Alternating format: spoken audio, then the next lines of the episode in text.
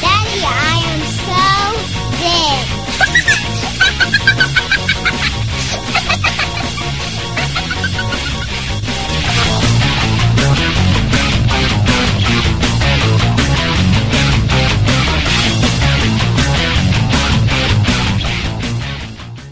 Gracias por bajar la segunda parte de ñameando eh, de cachete. Esta semana hablamos de otro montón de cosas, entre ellos de los bonos de Puerto Rico y dos o tres historias que yo hice de terror de mis viajes a la isla de Puerto Rico. Y todavía nos queda una parte luego de esta, así que la semana que viene, el martes, terminamos la última parte de este episodio. Pero si no has escuchado la primera parte de este episodio, te recomendamos a que vayas a podcastdecachete.com y lo bajes o que vayas a iTunes o evox.com y ahí puedes conseguir el episodio. Así que esperamos que lo disfrutes. Ustedes que saben lo que es Barons. Barons es una revista de... Baron López, otro orgullo de la isla estrella de Puerto Rico. Sí, es una... Una, pub- Un una, gran varón. sí, una, una publicación de, de inversiones que sacó una serie de artículos esta semana de que, bueno, no esta semana, Pero creo que pero, la semana pasada, de que, de que Puerto Rico estaba bien jodido. Sí. Descubrieron América. Yo espero que el titular haya sido un poquitito más, ¿verdad? Mejor escrito que eso. Puerto Rico No, is no, very no. nation. Este- ¿Cómo, cómo lo, cómo lo pusiste? Este, ellos tuvieron una serie de artículos, de hecho, este, tengo aquí una lista que, que me envió el doctor Corazón, que diga, que Luis Villanueva, eh, y sacaron una serie de artículos esta semana que dice, Baron's Recap, Puerto Rico in Trouble, eso no, no suena muy estrella. Otro artículo que se llama Troubling Winds. Y otro que se llama Puerto Rico Responds to Baron's Story. Y de esa la- respuesta vamos, vamos a hablar de la eso. cuarta. La cuarta es Puerto Rico is in the shitter. Eso no Puerto lo, Rico. Puerto Rico is in the shitter. ah, gracias, gracias Manolo. Acabo de ver los huevos eso. Gracias. ¿Viste qué bonito? ¿Qué? Con ojos, con ojos en nariz, con la boca y dos dientitos y O sea todo. que, mano, eso parece una puerta de primera hora. Tiene hasta los mismos fonts y los mismos Sí. colores y toda la pendejada. Si yo hubiera visto esa, si yo hubiera visto eso en primera hora, yo hubiera dicho, pues sí, sí, suena. un- Parte de, parte de. Sí, sí, sí, es la misma gente. Este, pues sí, eh, la revista Barons eh, hizo un artículo hablando del pobre estado de los municipal, ¿cómo se llama esto? Los bonos municipales de Puerto. Rico. Bueno, sí. Sí, de hecho yo vi, yo vi un spot en, que era en MSNBC, que de hecho uno de los panelistas era el imbécil de Kramer, pero qué carajo. Pero, pero sí, eh, eh, Barón sacó un- unos artículos, una serie de artículos hablando sobre que, que la, que lo, que lo, ¿cómo es? Los bonos de Puerto Rico son una mierda. Y, este, pues, ¿te quieres saber la, la, la, la respuesta de, de, tu gobernador? Del gobernador de ustedes. El gobernador, de ¿Qué usted- el gobernador de ustedes dijo que es una Me, chapa. imagino que dijo que estamos trabajando y que estamos conscientes de los problemas y que eh, es un proceso el que estamos haciendo, ¿no? Y que estamos corrigiendo el camino. Me imagino que dijo eso. ¿Verdad? Qué ingenuo tú eres. ¿Verdad? Que- que- obviamente, obviamente, obviamente, Luis, tú tienes una agenda política contra Puerto Rico. Tienes- tienes una agenda política contra Puerto Rico.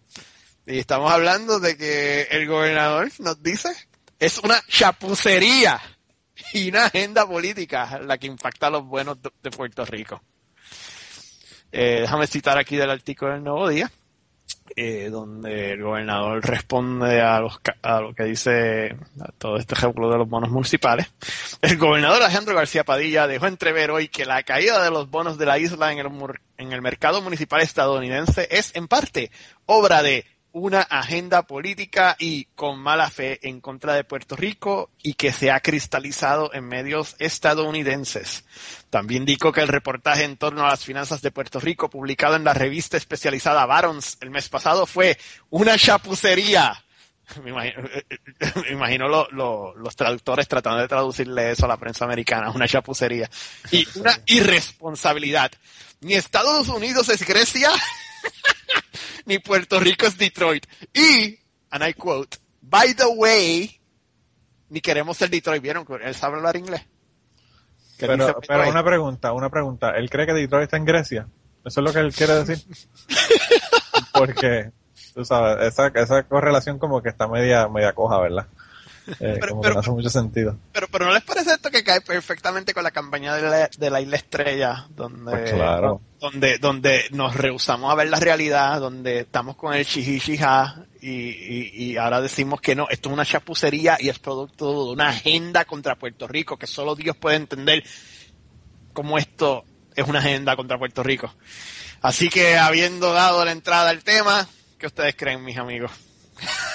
Mira, yo, yo te, antes de que entremos al tema, yo quería decirte una cosa. Eh, Yo escucho el, el podcast de Adam Kroll a veces para encojonarme más que para reírme. Ah. Pero, pero él, él dice que la, la, siempre hay dos, cuando las personas dicen algo o hacen algo, siempre hay dos posibilidades. Stupid or liar. Y entonces, con los políticos eso es bien clave porque, o sea, o es estúpido o está metiendo un embuste. Entonces, cualquiera de las dos son terribles, ¿verdad? Para, para el outcome de lo que la persona está diciendo.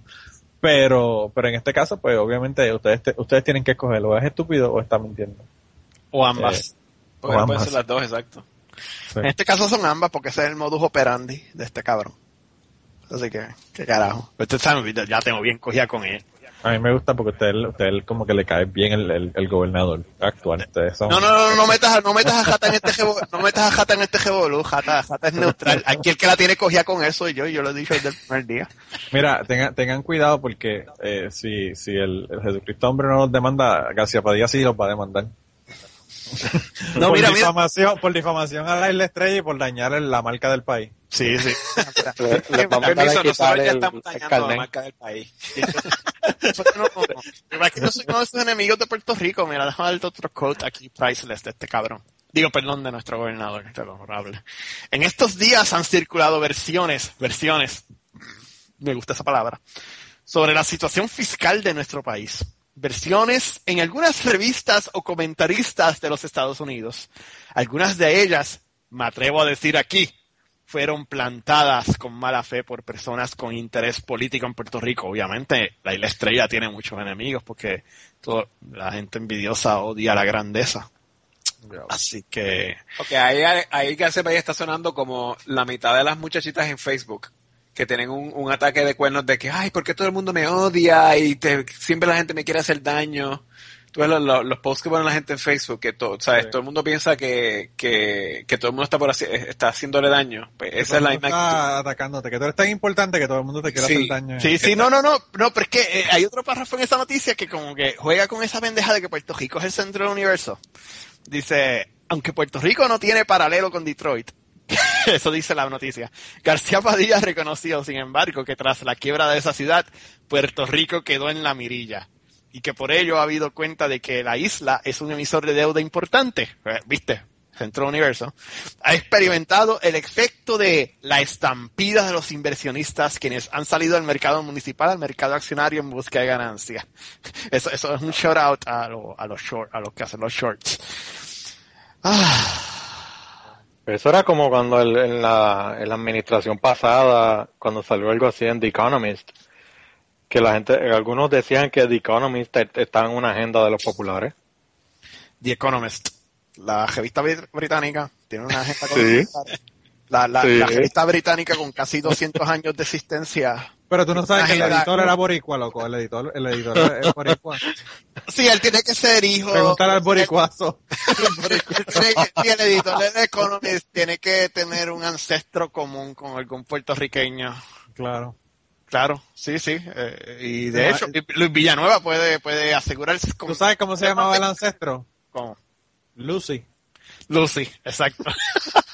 ¿Tú sabes quién es Lucy? Lucy era el ancestro. Sí, yo sé quién es Lucy, yo sé quién es Lucy. No voy a decir quién es Lucy para que todo el mundo haga su asignación en el ñame.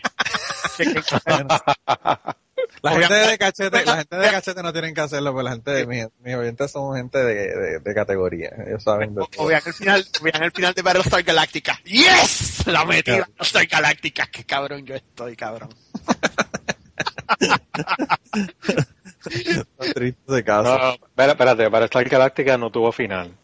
Ah, no, todo Es como final. Star Wars, que no tuvo precuela. Sí, Eso- ah, eso es claro, eso es claro. Eh, eh, Sí. eh, Battlestar eh, Galactica, Battlestar, Battle- Battlestar Galactica es como Jesucristo hombre, más o menos. Sin final. O sea que tú ignoraste esos últimos tres capítulos. lo- la- los últimos 45 minutos no existieron. Ah, los 45 minutos, ok, estoy de acuerdo, estoy de acuerdo. Acabamos de perder el 90% de la audiencia, ¿saben eso, verdad? Carajo, me perdieron a mí también, puñeta. No es la audiencia, perdieron uno de los, de los, de los invitados. Vete a Netflix, vete a Mala tuya. Manolo, mala tuya. Ve a Netflix y haz tu asignación. Exacto. Mira, Candy, que el 90% de nuestros escuchas están ahora mismo en la grabación del podcast, así que no puedo. We can't afford to lose anyone.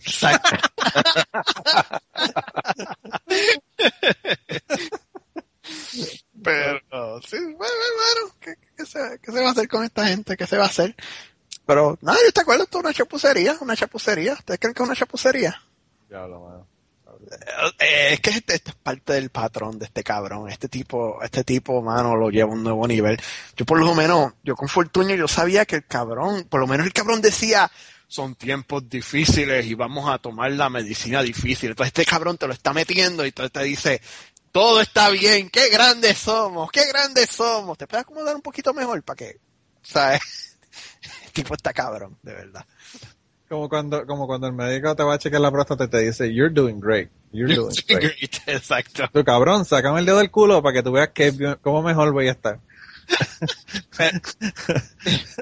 Pero, pero lo que añade, lo que compone a esa noticia es que entonces, eh, después de él decir que es una chapucería, este, obviamente, obviamente, eh, díganme ustedes, si ustedes a alguien les hace una chapucería, ¿ustedes quisieran hablar con el cabrón que le hizo una chapucería o lo mandarían para el carajo y, y mantendrían su dignidad en alto y lo ignorarían completamente? ¿Qué ustedes harían?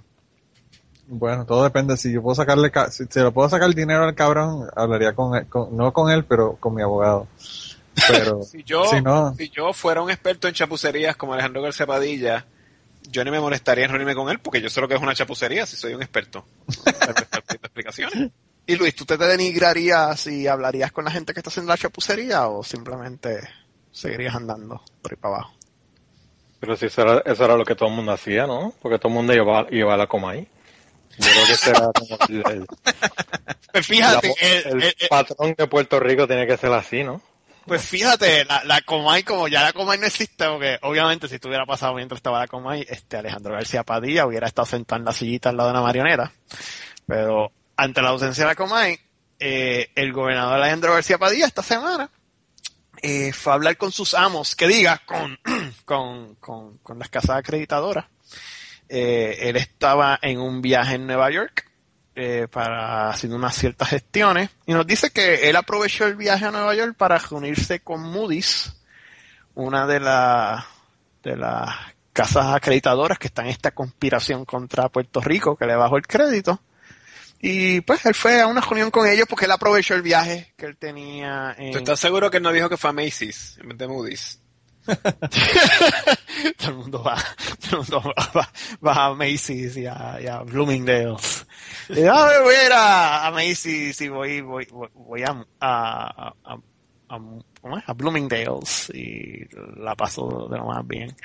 Este, pues esa es la historia de él. Él dice que él estaba en Nueva York. Vamos a ver por qué él estaba en Nueva York según él. Según él, él estaba en Nueva York. porque tiene la cuenta, la cuenta de cheques es del pueblo y ya no tiene que gastar dinero de su cuenta para ir Ah. para Nueva York. No, él estaba en el Clinton Initiative. ¿Tú sabías esa pendeja? Él dice, él estaba en el, en la reunión esa de Bill Clinton que él hace. Sí, Sí, sí.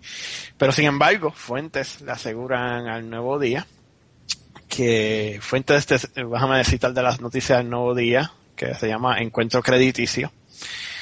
Eh, ok, dice aquí, fuentes de este diario aseguran, por otro lado, que el- por otro lado y diciendo por otro lado porque García Padilla insiste que él, que él aprovechó el viaje que él estaba haciendo a Nueva York. Él dijo, ah, ya que estoy aquí, déjame ir a hablar con la gente de Moody's. ¿Viste? Porque ya, ya que estoy aquí, porque o sea, yo no le presto mucha atención. Aprovechar el tiempo, ¿verdad? Aprovechar Aprovechar el tiempo, dame, ya que estoy aquí, pues, dame ir a hablar con ellos. Sin embargo, Nuevo Día asegura, y estoy citando, Fuentes de este diario aseguran, por otro lado, que la reunión de García Padilla y su equipo se produjo a instancias de la casa acreditadora. Y esto contrasta con la historia que nos está dando García Padilla de que él, él simplemente se dio la vuelta por Moody's ya que él estaba en Nueva York para otras cosas. De nuevo, viste la fantasía. Este, y pues, después de abrirse con una chapucería, el amigo Alejandro García Padilla va y se reúne con los amos que lo convocaron, a- lo llamaron a capítulo. Este, ¿Qué ustedes tienen que decir sobre que por lo menos, espero que por lo menos le hayan dado un treat cuando lo llamaron. Come here, boy, come here. Who's a good boy? You're a good boy. Bueno, y según él, ¿qué pasó en la reunión esa? ¿Qué, qué, qué, qué pasó? Ya, todo está bien, todo está perfecto. Él lo, lo puso, lo puso en su lugar, me imagino.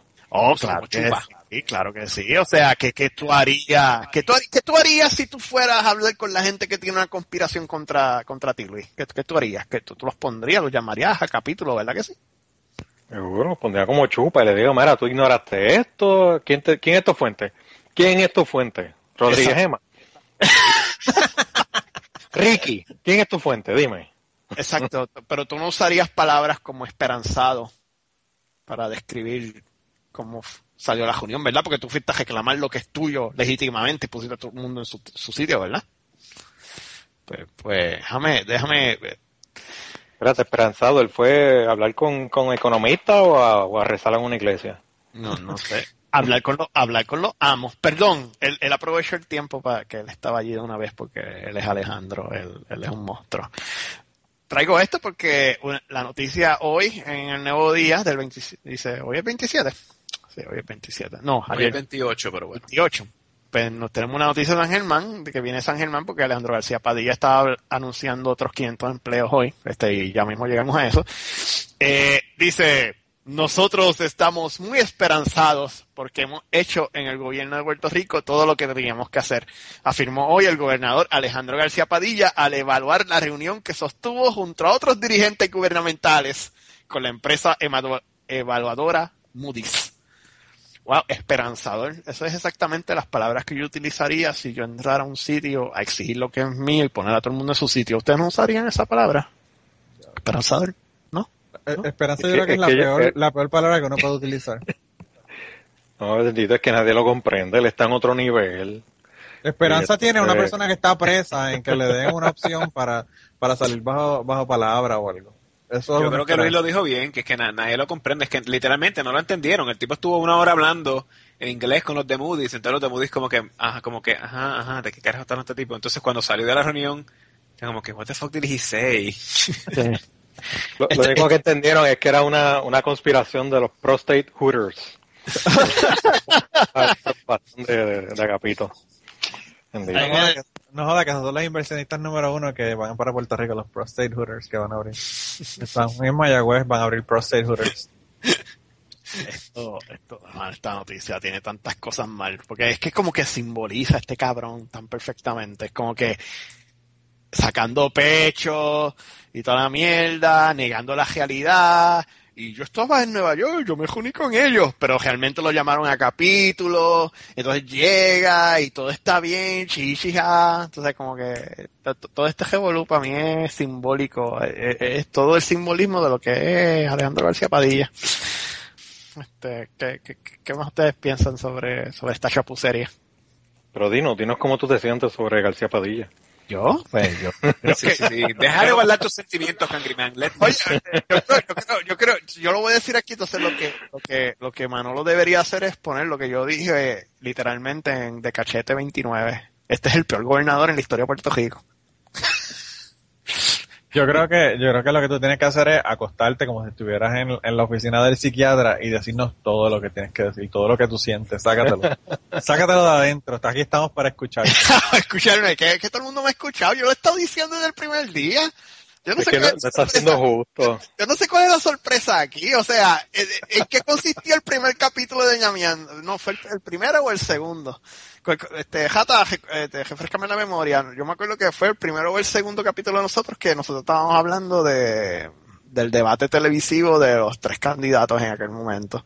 Y yo dije algo en la línea de que, de que este va a ser el, el- el gobernador más mierda en la historia de Puerto Rico. Y yo llevo diciendo esto hace tanto tiempo que como que... Ay, ya, nos jodimos con Rukmini aquí. Este, y la pena que también. Yo no sé que tú lo tanto, un de categoría, tiene que decir Rukmini. Anita Cassandra o tú sabes, gente que sean famosa como Wally o Anita Cassandra, tiene que ser Rukmini. Rukmini, con ese nombre, que estoy seguro que la tía se llama como que Juana Pérez o algo así, se puso Rukmini. Yo no sé por qué tú lo odias tanto, Cangri, si este gobernador dijo que hay trabajo para todo el mundo en Puerto Rico. ¿Cómo tú no ¿Cuál- puedes cuál-? Desde, desde- desde que él dijo, desde que él dijo que iba a votar que no, pero, ¿cuál era la enmienda esa? Luis sabe esto mejor que yo.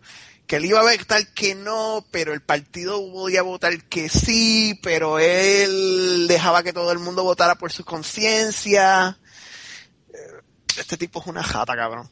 Ey, No, ey. no offense, no offense, Oh, Pero, oh, oh. pero- pero- Distancia, distancia categoría. ¿eh? digo, per- per- perdónenme, ratas, ratas del mundo. Pero, pero sí, no, no, gracias por recordarme Mira, aquí, Rata. aquí, aquí en, en el, en el podcast que yo voy a poner en mi lado, voy a ponerle la canción de Rata Inmunda para hacer la pausa. Por aquello de verdad. Mira, a mí, a mí lo que más me molesta de, de lo que dijo el gobernador, de que hay trabajo para todo el mundo, no es lo que dijo. Es que la foto que tienen ahí, el cabrón tiene un fucking escapulario en la mano y lo que está usando es la fucking religión para, para congraciarse con la gente, el muy hijo de puta. ¿Ustedes vieron la foto esa que tiene ahí en el Nuevo Día? Chequenla, chequenla para que vean. Tiene un chorro de Tiene- santos tiene ahí en la un- muñeca. tiene- eso es un escapulario. Eh, Sí, esos son las, las que pa- tiene- Eso parece un charm bracelet para mí. Bueno, eso parece algo que tú conseguirías en piñones, ¿verdad? En una santera. Pero eso lo que tiene son eh, imágenes de religiosas. Eso no era lo que tenía, que, que por lo menos yo creo que él, lo- él lleva con eso desde que se tiró. Desde que se tiró, no se lo quita, sí. Sí, que empezó, que, que el- toda la, la- esto de tirarse para gobernador empezó en la iglesia católica y entonces que estaba rezando y después entonces se fue al, a la- al fiestón. Que tengan cuidado, que a los, Bueno. a los nenes en la iglesia católica no vayan a la de Arecibo, porque en la de Arecibo parece que hay asuntos. No, yo creo que no fue la de recibo, por lo menos. pues, que la de Arecibo no vaya. Pues si como, como a Fortuño le funcionó lo de meterse con los religiosos, pues él, él- él copió lo mismo. Claro, a, a Fortunio lo que no le funcionó fue lo- eh, el baloncesto y se metió a la política. Eh, hablando de gente que, que no da pie con bolas en, en el baloncesto. ¿Ustedes se acuerdan cuando Fortunio se, ca- se cayó jugando baloncesto? Que lo tenían hasta en video. Vagamente me acuerdo, sí. Sí, Yo no sé por qué la gente se sorprende de estas cosas. ¿Quién carajo se imagina estos gobernadores siendo tremendos deportistas? Ah, no, Yo lo encontraría más sorpresivo que tuviera una John pa' cabrona, tú sabes. Ok. Ajá. Este, el tipo parece un geek y es un geek jugando baloncesto. Ok. No, no es, no es, no es sorpresivo. Lo que pasa es que nos explica de por qué él es gobernador. Porque como no dio pie con bola en los deportes, pues se tuvo que meter a la política. Pues porque vio el anuncio de la, de la Isla Estrella y dijo, bueno, ok, no, no puedo ser Roberto Clemente, no puedo ser El Arroyo, no puedo ser Barea, ¿quién puedo ser? Ok. la posición de Boricua ya está tomada. Ya no puedo eso tampoco. Ente plus Juan Boricua, esa posición ya está tomada. Y ese, pero- nicho, ya ese nicho está lleno. Pero Rata, Rata, o porque nuestro invitado, este, yo creo que nosotros no explicamos que literalmente hay trabajo para todo el mundo en Puerto Rico. ¿Ustedes quieren explicar eso? De que hay trabajo para todo el mundo. O sea, yo no me estoy inventando esto. Esto, está sali- esto salió de la boca de comer. Yo no creo que, yo no creo que haya que explicarlo, suena bastante self-explanatory. ¿eh? El gobernador dijo que hay trabajo para todo el mundo en Puerto Rico. Yo me imagino que, que los trabajos, él dice que el- el- el- la noticia dice que hay mil puestos disponibles, ¿verdad? Y me imagino que el resto de los trabajos serán vendiendo droga, ¿verdad? Porque eh, yo creo que hay más de mil comprando. personas en Puerto Rico buscando trabajo. el tipo está brutal. A mí me encanta pues, una, una cita textual de la noticia. Dice, según García Padilla, los puestos de trabajo disponibles incluyen desde los más sofisticados en el área de informática hasta otros en restaurantes. Entonces yo estoy tratando de traducir eso. Yo imagino que por informática él se refiere a las cajas registradoras de los McDonald's. O sea que los trabajos son o, o- o en la caja registradora de McDonald's o cocinero en McDonald's. Me imagino que son los trabajos que, que hay. Sí, sí. En, en la feria de Cataño hubo 10 patronos, loco. 10 patronos fueron a la feria. O sea que ya eso, eh, imagínate, por lo menos ahí ya tienen que haber 10 trabajos. Porque por lo ¿Cuánto trabajo fue lo que él dijo que iba a hacer en, toda- en, en los próximos cuatro años? ¿10.000 fue lo que dijo? ¿Cuánto fue? Fue un número ridículo, pero no me acuerdo cuán ridículo era. No, era como 50 mil en 18 50.000. 50 mil en 18 meses y va por menos 30 mil. He's getting there. No, el, el, el- yo vi una noticia hoy, déjame, déjame encontrarla, porque era algo como que ella ya le estaba reclamando victoria con esa, con esa promesa. Ah, Deberíamos de cambiarle. esos logros. Sí, no, ya lo estaba, ya le estaba reclamando victoria. Y Yo yo- estaba haciendo el PowerPoint para ponerlo. sí. Déjame a ver si la encuentro, ustedes sigan ahí, pero yo estoy seguro que decía, ah, ya cumplí mi promesa de, de- de- de X número de, de empleo. En- Yo en- siempre lo dije, yo me voy a tirar ahora yo al Rukmini. Mi predicción era de que no iban a hacer trabajos netos, iban a hacer trabajos generados, aunque, aunque exacto, aunque se pierdan 200 mil después, se crearon 50 mil, así que pues, ay, yo creé 50 mil, que se hayan perdido 200 mil, son otros 20 pesos. Uh. Yo no controlo a los enemigos de Puerto Rico que, que, que, que esos empleos. Esa gente maligna de Moody's y de The Economist. Sí, si, sí, yo hubiese que- sido, si yo hubiese sido un asesor de la, de la campaña esta de la Isla Estrella, en vez de la Isla Estrella le hubiese puesto la Isla Cangrejo. Cangrejo, porque cangrejo. Sí, porque es un animal tropical, ¿verdad? Y, y pues camina para atrás, como está la isla también, caminando para atrás. Tenemos 50 mil empleos, pero perdemos 30, tú sabes. Eh, más o menos está como que en la misma dinámica de la isla. Caminamos para atrás, no podemos ver para el frente. La verdad es que sí le cae bien lo del cangrejo. Vivimos en un manglar de mie eh, eh, con peste a mierda. Ok, but enough about Carolina. Oh, hey-oh. Mira, no, no, no le digas de que los Ah. manglares apestan a mierda, Luis, porque se nos ofende, porque él es el biólogo. Él es el biólogo. Sí, sí, sí. sí. Yo me yo tenía un maestro en elemental que decía que los manglares apestaban porque la gente botaba basura, que los manglares si fueran, si no estuvieran este con basura ni con, con una contaminación, que no apestarían. ¿Cierto o falso? Diablo, mano. Ese- ese- esa clase de ciencia fue lo que hizo que no fuera científico, definitivamente. Luis, ¿cierto o falso? Está, está como los políticos, no quieres responder la pregunta. Está cabrón. Deja de evadir, estás, estás aquí. Está evadiendo. Claro, va a doler, depende, depende de lo que tenga, va a doler, claro. O sea, de- y va a doler porque hay este proceso este de descomposición lento y hay acumulación de gases y eso, pero también huelen porque la gente tira, el, el alcantarillado no funciona y entonces tiran un montón de mierda también, pero eso es parte de... Tío, pero en general los manglares no, no es que no necesariamente apestan a mierda, lo que van es como azufre, ¿no? Sí. Sí, es- Sí, el- la descomposición. Es que tú sabes, o sea, la, la gente es tan, tan tiquismiqui que cualquier olor así medio raro le huele a mierda, ¿sabes? Porque déjame, tra- déjame traducir. Lo que tú me estás diciendo a mí es que mi maestro de, de ciencia de escuela elemental me mintió, pero cabronamente es lo que estás diciendo. Bueno, aquí vamos a hacer la segunda pausa. La canción que vamos a poner es El me mintió de Amanda Miguel. Y para los que, para los que escuchan cambiando, si quieren escuchar la canción, Tienen que ir al otro lado. al otro. No es por nada, no, no, pero para entender esas referencias musicales tuyas, tú tienes que tener como casi 40 años. Ya lo verdad. casi, casi, casi, casi, casi, casi. cuarenta. Casi, casi 40 años. Casi casi cuenta. No, no, no. Yo, yo, lo que pasa es que había un loco en Utuado que cantaba eh, canciones de, de Amanda Miguel. Y entonces, cuando había fiestas patronales, él no importaba quién estuviera en, el- en la tarima, él estaba frente de la tarima bailando y cantando canciones de Amanda Miguel. Así que de ahí es que yo tengo la referencia. Pero Amanda Miguel nunca fue de mi grado. Mi hermano y yo le decíamos a ella Maranta Miguel porque tenía una Maranta en aquella época. Diablo, man, esa mujer está brutal. Entonces, ese hombre se murió, todavía está, todavía está tocando. No sé si, no sé si hizo como su carrera y se murió o si todavía está por ahí dando tumbo. Y no sabes si hizo como, como Ariel Castro y decidió ponerle fin a, al- a la tragedia. Cabrón, No, ahora, como vas a poner esa canción en la, en el episodio, le vas a revivir la carrera aquí. Esto va a ser, No, no, no, mira, eh, eh, lo de la canción es broma, yo no voy a poner esa canción horrible. ¿Será como que tú quieres que apague la gente el podcast y no diga más nada del podcast? Por cierto, la de Rata Inmundo tampoco se va, tampoco se la- o sea que tú me, has- tú me has estado mintiendo todo este podcast, al igual que mi maestro de ciencia de escuela elemental. Igualito que Amanda Miguel, él te mintió. No, eso, eso es lo que te, lo que te refleja en la calidad de, la, de, la, de los profesores, de los maestros y de la educación en Puerto Rico. Que de verdad que es muy buena. Una cosa increíble. Sí, y la calidad de los trabajos en Puerto Rico. De hecho, tengo, tengo aquí unas buenas noticias para Luis. Oye, Luis, tú, tú eres este, ¿qué? Este, tú estás trabajando en agricultura, ¿verdad? ¿En ¿Qué, qué, qué tú- No, qué- ecología, qué- ecología. Ah, ecología. Pues yo como, como quiera pienso que, que eso tiene que ver con la tierra. Tú tienes que ver con eso. Te, te, tengo, te tengo buenas noticias. Ya lo, es- Cangriman va a meter este Segway a como vaya, olvídate. A como Ah, vaya, sé, sí. Pero olvídate, te lo voy a decir anyway. Te lo voy a decir, te lo voy a decir anyway. ¿Sabes, sabes que, que en adición, como, Sí, como caiga. que en a los 4.000 empleos hay 520 empleos nuevos en el oeste? Y ¿En hay, serio? Sí, hay 100 más disponibles en la agricultura, particularmente en, las fis- en las fincas de café. García Padilla nos hizo una fiesta hoy con eso. O sea que, espérate, o sea que estás diciendo que va a llover café en el campo. Va a llover café en el campo. Hay Dándole- 520, 520 empleos nuevos en el área oeste, incluyendo 100 más recogiendo café. ¿Cómo, cómo- ustedes se sienten con eso? De verdad que Puerto Rico es la estrella.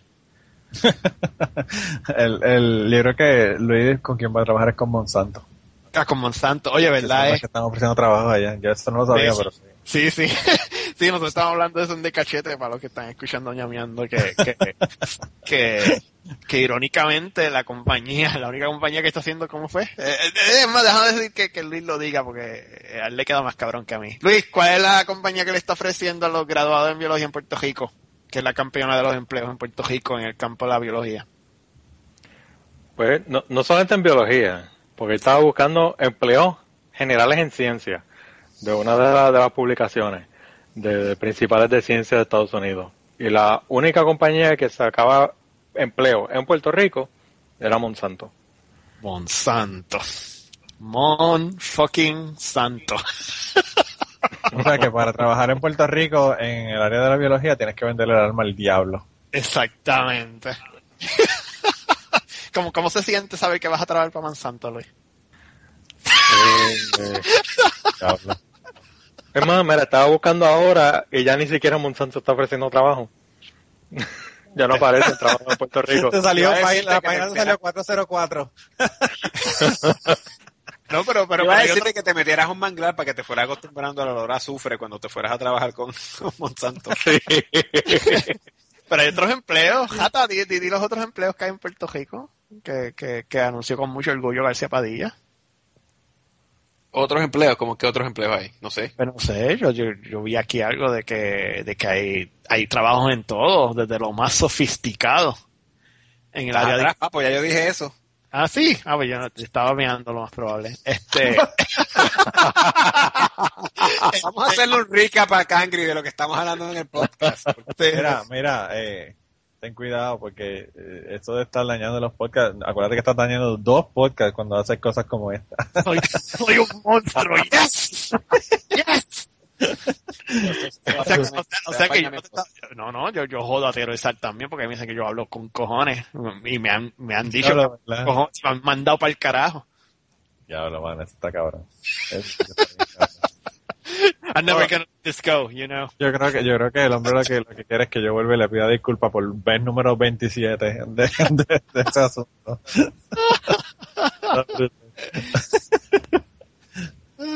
Bueno, otra cosa que sí quería decir de la noticia esta, antes de que pasemos a otros temas, es que decía aquí, mientras representantes de varias agencias gubernamentales orientaron ciudadanos para ayudarlos a obtener certificados de buena conducta y otros documentos que les fa- faciliten la obtención de un trabajo. Que yo digo que lo que ayudaría de verdad a, a agilizar el proceso de conseguir un trabajo sería, por ejemplo, que conseguir todos esos documentos sea algo automatizado como en muchos estados en Estados Unidos, que tú no tienes que estar fucking muriéndote haciendo una fila en colecturía para conseguir un sello y después haciendo otra fila en, en, en la agencia que sea para conseguir un certificado de buena conducta. Entonces después tienes que hacer otra fila en otro lado para que te den un certificado de que no lo debes asume. Y tienes que hacer otra fila en otro lado para, qué sé yo, cualquier otro documento que te pidan. Que si, si de verdad ellos quisieran ayudar a, a la gente que está buscando trabajo, en vez de decirle, ay, mira, así, es estos son los documentos que tienes que conseguir y que sigo, mira, haz que conseguir los documentos sea automático, que no tengan que, que no tengan que hacer nada. Por ejemplo, mi, mi, mi papá trabaja, él trabaja como contratista en realidad para el gobierno y todos los años tiene que renovar el contrato. Todos los años tiene que llevar pruebas de que no le debe dinero a Sume, que eso asume el básicamente child support, ¿no? Que, que, que no debe dinero. Mi hermana y yo somos unos manganzones. Mi papá está casado con mi mamá. No hay ninguna razón en el mundo existente para que él pueda deberle asume. Y sin embargo, año tras año, tiene que llevar un documento de que no debe asume. Tiene que llevar un, el, el certificado de buena conducta de la policía, año tras año. Y él trabaja para el gobierno. Eso es como para decir, mira, puñeta, tú eres el gobierno. Tú pregúntale a la policía si yo tengo certificado de buena conducta. Tú pregúntale a Asume si debo dinero en Asume. ¿Por qué el ciudadano tiene que estar perdiendo días haciendo trámites de esa índole? Esa es una de las razones por las cuales yo no podría volver a vivir en Puerto Rico. Razón número 4252 por la cual yo no podría vivir a Puerto Rico. Pero se te olvidaron, se te olvidaron los tapones en medio de esas filas. Todos los tapones que tienes que ir para llegar de un sitio a otro. Claro, y, y, y, y, la, y las dos personas trabajando con cuatro cuchicheando atrás. Sí. Afortunadamente la legislatura de Puerto Rico está trabajando bien fuerte en solucionar este problema. ¿Tú no sabías eso? No, no, de que la gente se vaya. Ustedes sabían que, que dos intrépidos legisladores sometieron una ley para tra tratar de evitar de que los jóvenes se vayan de Puerto Rico. Y la solución de estos dos genios, dame los nombres de estos dos genios son Jaime Perello y Manuel Natal sometieron proyectos esta semana que buscan dar eh, prioridad a ese sector poblacional en los contratos por servicios profesionales que otorgan las agencias estatales e investigar otras opciones en el mercado laboral para este sector. Y ellos, ellos básicamente están, todo lo que esta mierda quiere decir es que ellos quieren darle uno de cada cuatro trabajos a gente que eh, que esté entre los 16 y los 24 años, porque todos sabemos que eso funciona brillantemente cuando tú pones cuotas completamente arbitrarias eh, en algo. Así que no se preocupen, amigo Jata. Yo, yo, estoy seguro que estos jóvenes de 24 años, uno de cada cuatro, va a poder trabajar en gobierno sin someter ninguna, sin someter ningún sello de hacienda. Eso sí que va a agilizar el proceso de cuando tú vayas a buscar servicios en esas agencias. Uh -huh. Yo, yo te voy a ser bien sincero, el, el asunto de, la, de las agencias en Puerto Rico y el proceso por el que tú tienes que pasar para lo que sea, no, sea, buscar un permiso, ir a pagar el agua, eh, solicitar un trabajo en el gobierno, sí. eh, es una cosa que, que tú la cuentas y la gente no entiende cuál sí. es el, el, el proceso. Sí, no, yo se los dije a ustedes en de cachete, pero eh, lo voy a repetir aquí. El hermano mío es músico y, y, me dice que él no vuelve a hacer una actividad del gobierno en toda su vida. Porque cada vez que él tiene que hacer una actividad del gobierno, él tiene que sacar juele mil sellos de hacienda y sacar un seguro y mil mierdas. Y creo que era una fiesta patronal o algo y así me lo dijo. Brother, yo no vuelvo a hacer una fiesta del gobierno. No la vuelvo a hacer porque en verdad perdí dos días buscando esto, lo otro, en verdad gasté más chavo, gasté más de mi tiempo eh, tratando de hacer los trámites para, para salir una ¿no es? para hacer un performance en una actividad del gobierno que, que cualquier otra actividad. Y, sí, no, es así, así es Puerto Rico, brother. Mira, yo, yo te voy a hacer un cuento y yo escribí un montón de cosas de las que me han pasado en Puerto Rico, pero yo creo que la, y esta ya yo la he contado anteriormente, pero la cuento aquí para que, para que las conozcan. Yo no sé, yo le conté a ustedes lo que me pasó en el, en el Hotel Intercontinental de en Puerto Rico. Yo no sé eso. Ok, pues eh, yo eh, cogí una oferta, que, una oferta bien buena, para quedarme en el Hotel Intercontinental. Me salía básicamente la oferta y en los pasajes para mí, para mi nene y para mi esposa. Por lo mismo que me hubiese salido, solamente compré los pasajes. Así que yo dije, pues, para el carajo, yo tengo donde quedarme en Puerto Rico, pero si me puedo quedar en un hotel por la misma cantidad de dinero y tener la piscina y la playa ahí, pues perfecto. Eh, y de decidí que iba a ir para allá. Pues perfecto. Llego, ¿verdad? Cuando llegué al Intercontinental, que es lo que, lo que era el Hotel Grand, ¿verdad? Al lado del Hotel San Juan, eh, que se supone, ¿verdad? Que es un resort, cuatro estrellas y toda esa mierda.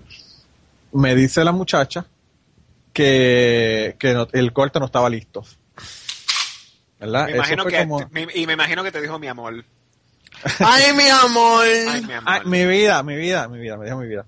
Eh, no, no, el cuarto no está listo, que sí, que eso que yo le dije, perfecto. Yo veo detrás de ella que el check-in del, del hotel es a las 4 de la tarde, lo cual me parece bastante tarde porque los check-in en todos los hoteles generalmente son de 2 a 3 de la tarde, pero bueno, y eran las 2 de la tarde en ese momento.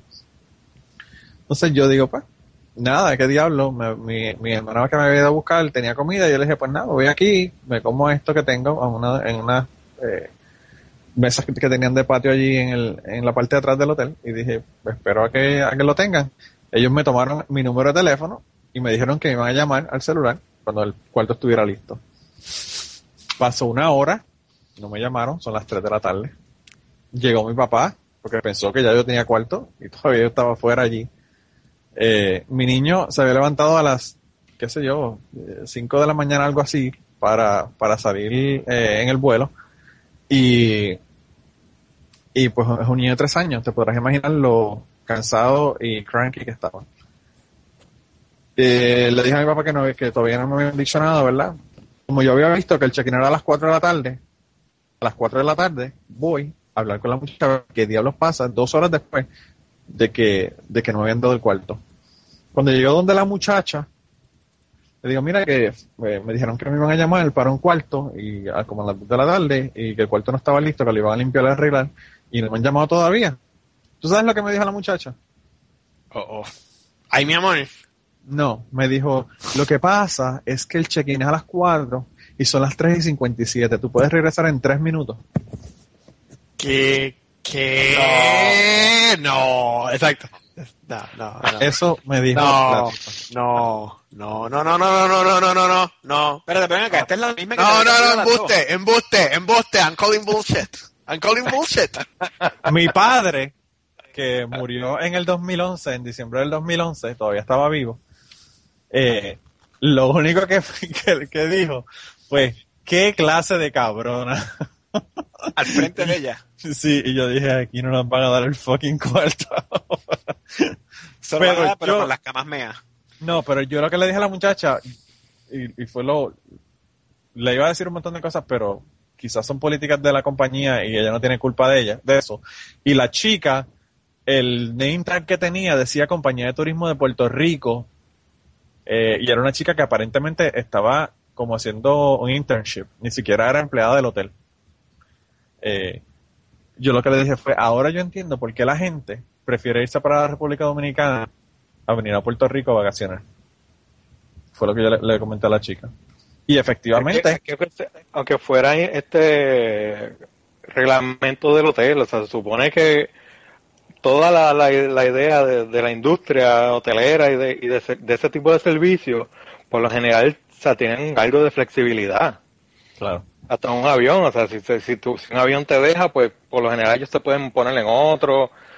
Depende de la compañía, ¿no? Pero, o sea, Pues hay, algo de flexibilidad ahí, no es como que sea, no, el sistema no te deja entrar. Pues a mí no me dieron ninguna opción, ¿verdad? Y entonces, Ya. encima de eso, yo cogí, di la vuelta, eh, y me fui, me senté justo al frente, mirándola a la cara, básicamente, porque estoy al frente de ella en una silla allí en el lobby, mirando el reloj, esperando tres minutos para ir a ver qué me iba a decir. Y efectivamente, a las cuatro de la tarde, una llamada automática, un mensaje grabado de su cuarto está listo. O sea, que ni Oh. siquiera ellos están llamando a las 4 de la tarde. O sea, yo creo que no estaban ni haciendo nada con el cuarto. La llamada es una grabación que sale a las 4 de la tarde para todo el mundo. Y entonces fui, pero, pero, gente, el hecho nada más de decirme a mí, pues nada, sacar la identificación y darnos la tarjeta de crédito y vete llenando esta tarjeta con tu información. Puñeta, eso se tarda más de tres minutos en el proceso ese. Aunque no estés entrando nada en la computadora. O dime, la computadora tiene, está bloqueada hasta las 4 de la tarde y no puedo hacer nada hasta las 4 de la tarde. Dame cualquier otra excusa, loco, pero ven, porque faltan tres minutos, loco. Eso está cabrón.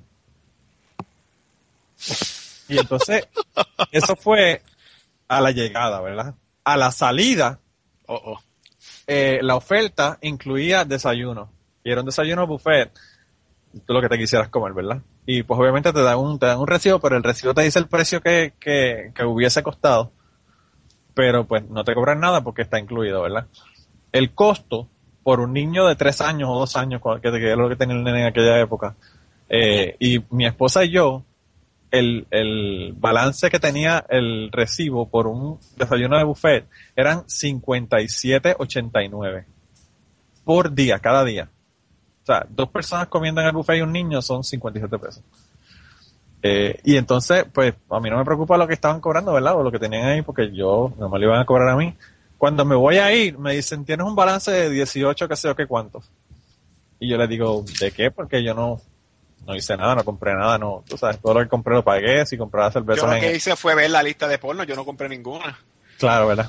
Eh, pues no, yo, yo compré un montón de cerveza porque estábamos grabando este en, en el hotel, pero pero lo, todo lo que compré ya lo había pagado, ¿verdad? Y me dice, no, lo que pasa es que el desayuno está incluido, pero el tax no.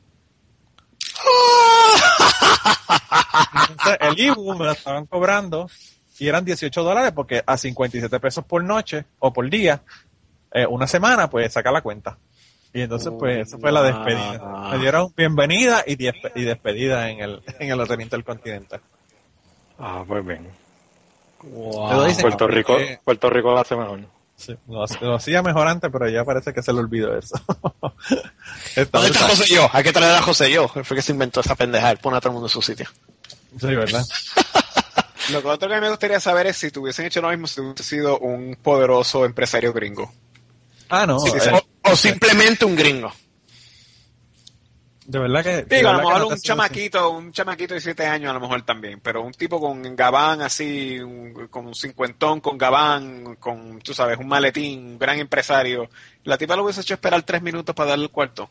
Porque, déjame decirte, tú, y como buen puertorriqueño, metiste el rabo entre las, entre las patas, sabías, así se bate el cobre, y te fuiste, esperar tres minutos y volviste. Un empresario poderoso gringo lo hubiese hecho, ¿qué, qué?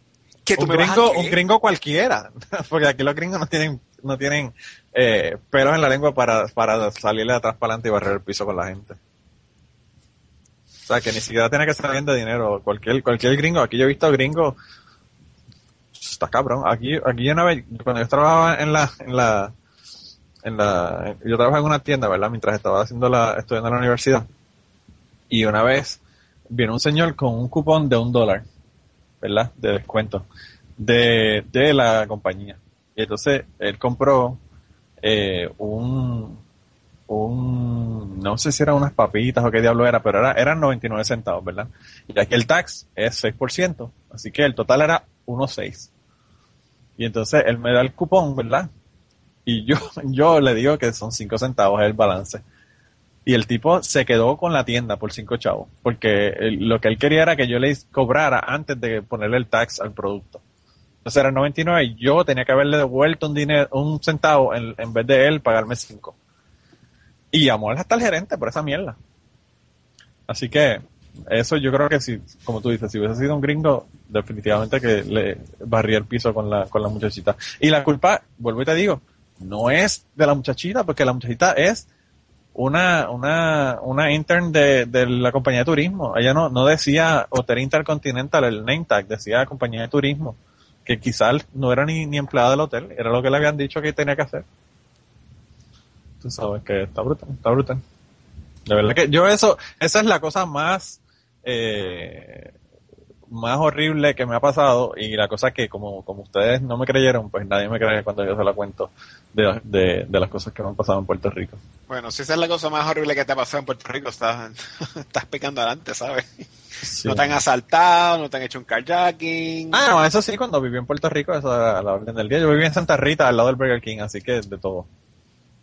Todo lo que te puedes imaginar, desde tipo haciéndose casquetas en el carro, en, en la calle, hasta hasta gente con pilotes de cristal para llevar robarte el Burger radio. King ese que estaba al frente de la Yupi. Sí. Ah, diablo, tú ya aquí te casa. Y nosotros estábamos, eh, mi, mi, mi mamá, como sabía que nosotros tres íbamos a estudiar eventualmente, porque nosotros los estudios eran obligados, no era si era que queríamos ir a estudiar. pues en vez de pagar el hospedaje, lo que hizo fue que eh, pagó un, un apartamento y pagaba el apartamento para nosotros tres, para los tres hermanos de nosotros. Y pues al final del proceso teníamos el apartamento. Pero vivimos ahí detrás, justo, justo detrás del Burger King, y te digo, en la, en la calle donde cerraban, la calle que tiene el, el, el redondel en la parte de atrás, que la cerraban todos los jueves y se ponían a hacer un party de, de calle. Pues, esa, esa calle, ahí al lado. En la calle María Marín. Pero, pero sí, de, de, de robos y todo demás también. Pero a ti Sí, personalmente te de- asaltaron. Sí, a mí, a mí, yo, yo trabajé, mientras estaba en la universidad, yo trabajaba en Scuba World porque yo daba clases de buceo. Y una vez en Scuba World nosotros abrimos, un muchacho que trabajaba, que estaba trabajando conmigo y yo, y abrimos la tienda, abrimos a las 10, ellos abrían de 10 a 7 de la noche. Abrimos la tienda a las 10 y como a las 10 y media llegó este chamaco con una camisa, unos dockers bien planchados y una camisa eh, de lino bien chévere, un tipo, eh, de, se veía eh, high class, porque generalmente la gente anda con t-shirts, anda con camisas de botones, de lino y mierda. Y me empezó a preguntar sobre chapaletas y, yo le empecé a enseñar las chapaletas y qué sé yo qué. Eh, y entonces entró otro muchacho y me, me pidió, iba a comprar un sticker, ¿verdad? Para el carro.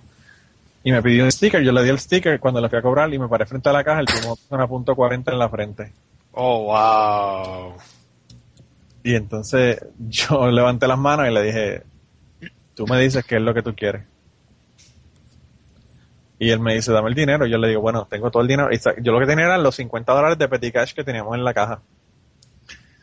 Y yo eh, la caja la tenía abierta ya porque le estaba dando el cambio al muchacho. Le doy los 20 dólares que me dio el muchacho, que le iba a dar el cambio yo. Y todo el, todos los billetes, ¿verdad? Y tenía, obviamente, pesetas, bellones, todo lo demás. Y le digo, ¿quieres todo esto también? Como que quieres todos los bellones. El tipo no iba a poder ni correr, ¿verdad? Por, todo el montón de pesos que iba a tener por el menudo. Y él me dice, no, no, espérate, espérate. Y, y en ese momento, eh, nosotros teníamos un timbre para la puerta, eh, para dejar entrar a la gente. eh, o sea, teníamos que dejar a la persona entrar, no era que tú podías entrar a la tienda. Y yo veo, y veo que es el dueño de la tienda, que estaba llegando a la tienda en ese momento.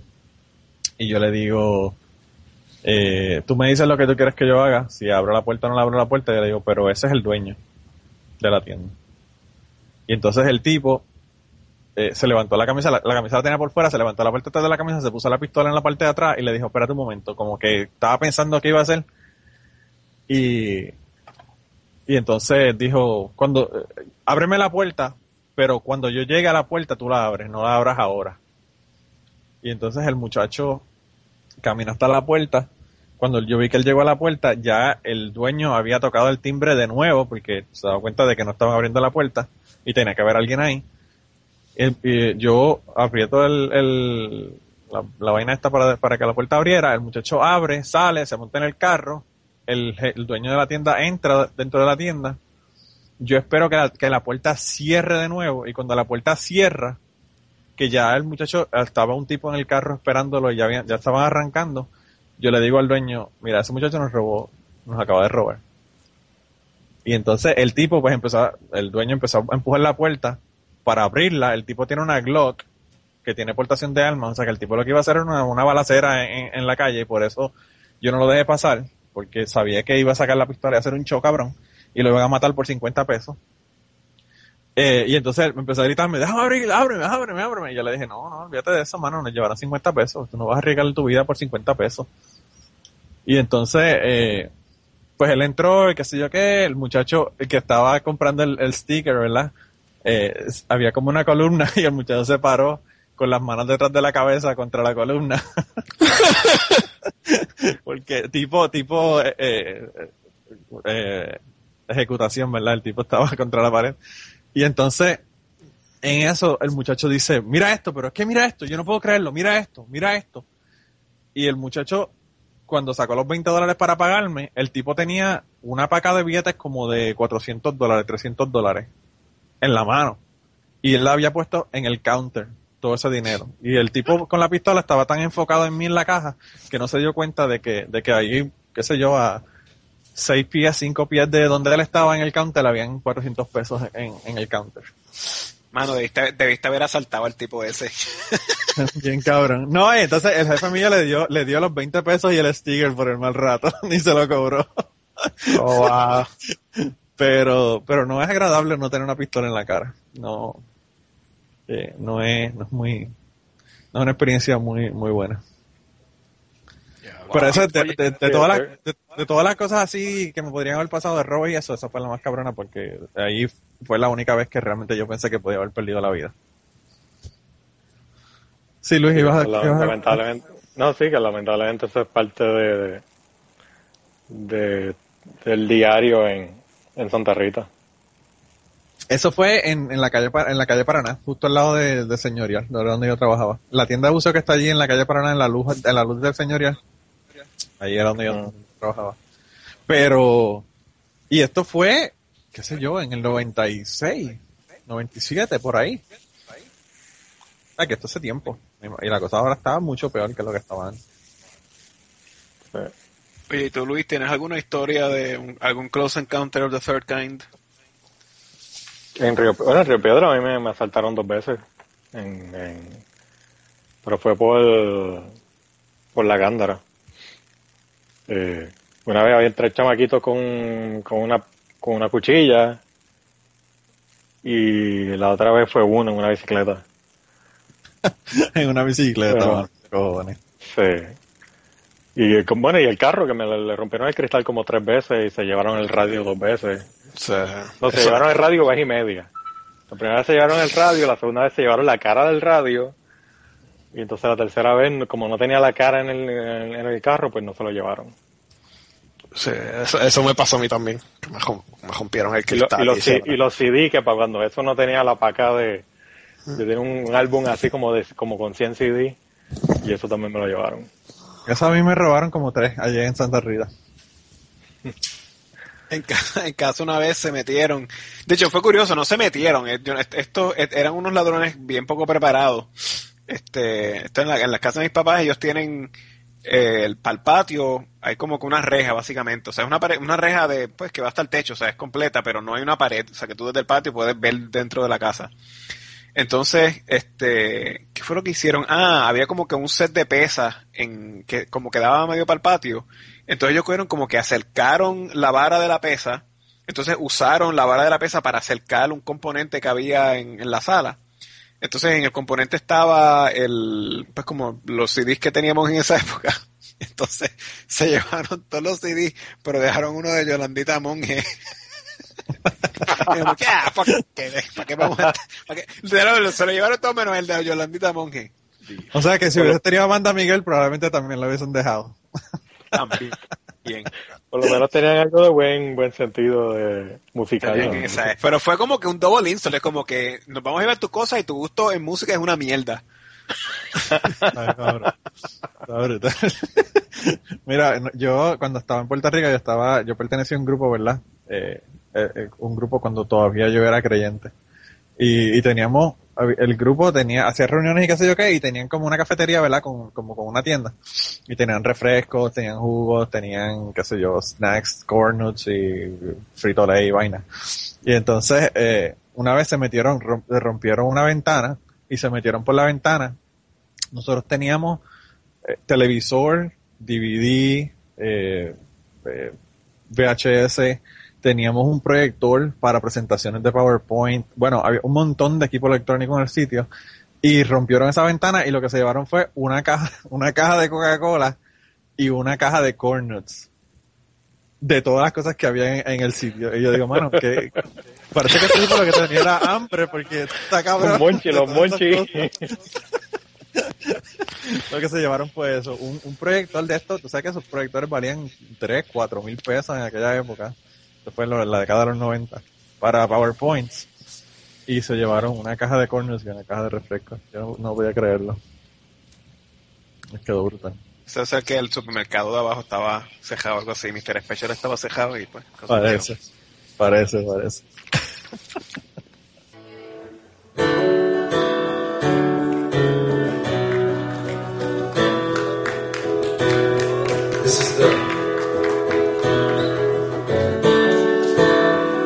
Soldier.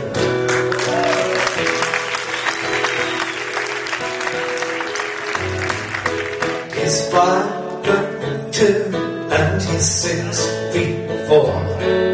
He fights with missiles and with spears. He's all 31 and he's only 17. He's been a soldier for a thousand years.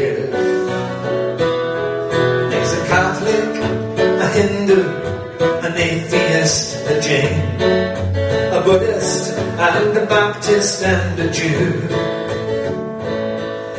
He knows he shouldn't kill, and he knows he always will. Kill it for me, my friend, me for you. And he's fighting for Canada, he's fighting for France, fighting for the USA. He's fighting for the Russians, and he's fighting for Japan. And he thinks we'll put an end to war this way. And he's fighting for democracy, he's fighting for the Reds. He says it's for the peace of us all. He's the one who must decide who's to live and who's to die. Never sees the writing on the wall. But without him, how would Hitler have condemned him in Dachau? Without him, Caesar would have stood alone. He's the one who gives his body as a weapon of the war. Without him, all this killing can't go on. Universal soldier, and he is to blame. His orders come from far away no more. They come from here and there, and you and me, and brothers, can't you see? This is not the way put the end